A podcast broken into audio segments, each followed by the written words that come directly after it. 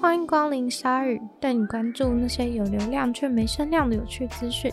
用十分钟的零碎时间，一起跟上这个永远跟不上的世界。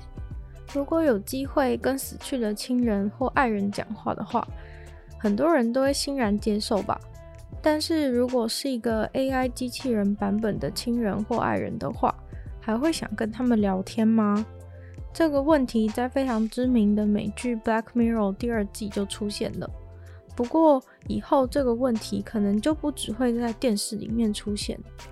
大概一个月前，微软就去申请了做以特定人为范本的聊天机器人的专利。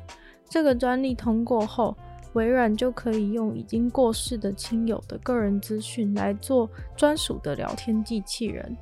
这个聊天机器人是根据当事人的照片、声音、社群网体贴文的资讯来做。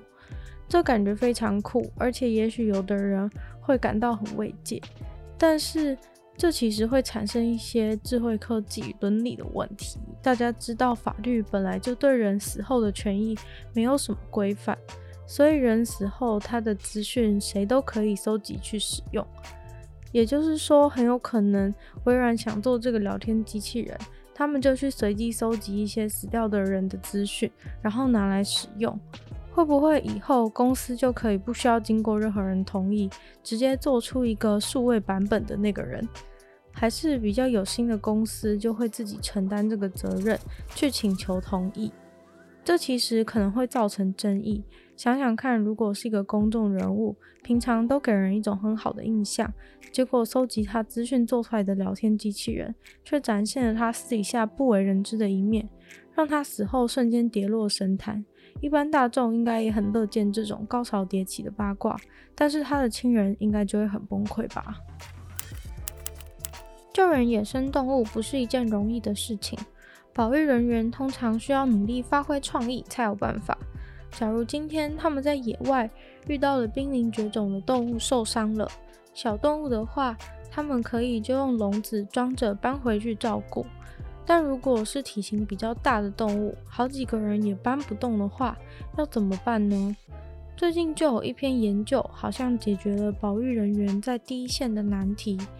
在《Journal of Wildlife Diseases》里面的研究，就分析了把麻醉过后状态稳定的犀牛，固定它的四只脚，然后用倒挂这样的方式，效果如何？结果研究的结果发现，这个看似荒谬的方式比想象中安全很多。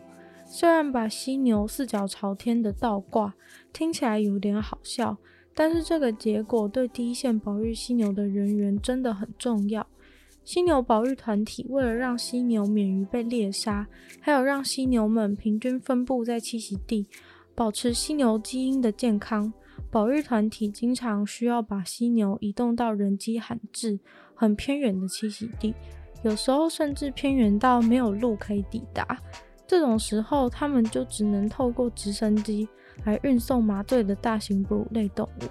虽然这个移动大型哺乳类动物的方法已经被使用了十年，但却没有人用科学数据说明这样的做法对犀牛会不会造成隐性的伤害，包含运送的过程悬吊在空中时，或是醒来之后会不会有什么副作用。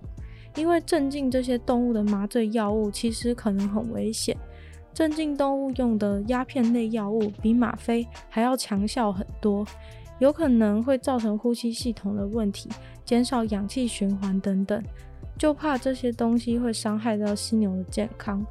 而把犀牛倒挂这个方法，原本大家都预期会很危险。因为像是运送马的经验当中，就发现如果把马倒挂的话，会造成马严重呼吸困难，因为马的腹部器官会压住肺和胸部。而这次的研究主要就是想知道倒挂运送跟侧躺运送哪个对动物比较安全。研究人员对十二只犀牛做检测之后，才麻醉它们，并分别检测了犀牛在倒挂跟侧躺的状态下。他们的呼吸和身体循环状态有什么不同？结果没想到，对犀牛来说，四脚朝天的倒挂对他们的身体反而比较好。不过在保育人员很努力援助犀牛避免绝种的同时，我倒是有点好奇，犀牛醒来时会不会因为认不得所在的地方，结果太恐慌，造成犀牛一些心理上的问题。虽然大家在台湾，即使最近疫情稍微有点升温，也不至于觉得死亡就在身边，但是最近在大阪就发生了令人有点绝望的事情。假设你现在住在大阪，被检测出阳性，医生请你在家里自行隔离。之后会再收到卫生单位寄信，告诉你更多注意事项等等。于是你就在家里等着，然后那封信就寄来了。但那封信的信封上却有一个超大的葬仪社广告，写着“大阪市立殡仪馆，如果有任何关于殡葬服务的问题，请电话联系”。殡葬业打广告其实没有什么问题，只是正好在这个刚刚确诊、状况非常不明朗、被告知在家里隔离的情况。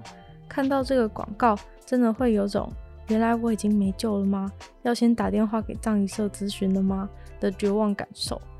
但从另一个角度来看，也许也有恐吓的作用。如果患者不按照信里面的指示乖乖的遵守，就可以直接打电话预约喽。看到这个信封的大阪确诊民众表示瞬间吓傻，感觉自己的存在被否定。他只要想到这件事，就会开始爆哭。也有其他的确诊民众收到看到这个信封的时候，甚至还发现里面葬仪社的电话号码有五六七这三个连续的数字，在日文里面念起来就像是 Corona。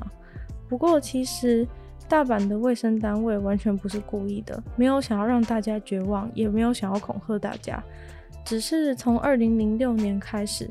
大阪政府就开始把信封上空白的位置卖来刊登广告。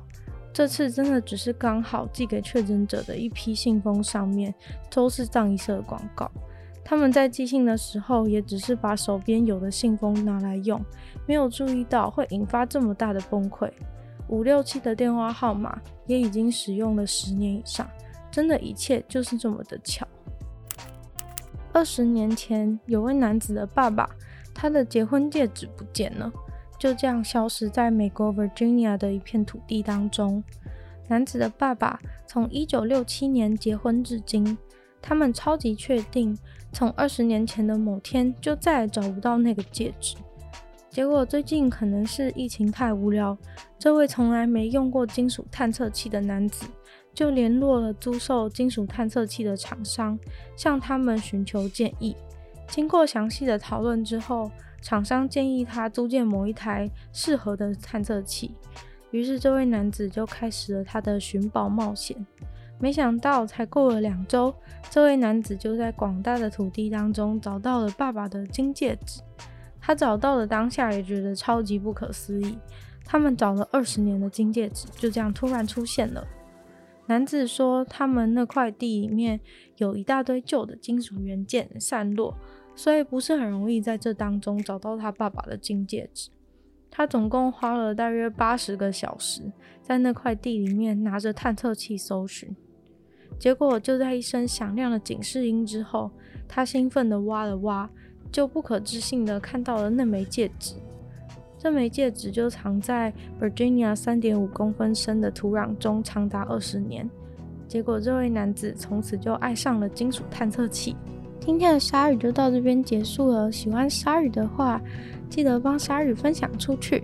可以的话，可以在 Apple Podcast 帮我留星星，然后写下你的心得。那如果想要跟我互动，对鲨鱼的各集内容有什么想法，想要跟我说，想要跟我讨论的话，都可以在有留言区的地方，像是 YouTube、LVRY 或是 Mixer Box，都可以针对单集留言或是按赞。那就期待可以期待可以看到大家的评论喽。如果还有更多时间的话，可以搜寻女友的纯粹不理性批判的 Podcast，或是订阅我的 YouTube 频道，追踪我的 IG。那就希望鲨鱼可以在每周二、四、六顺利的与大家相见。那就下周见喽，拜拜。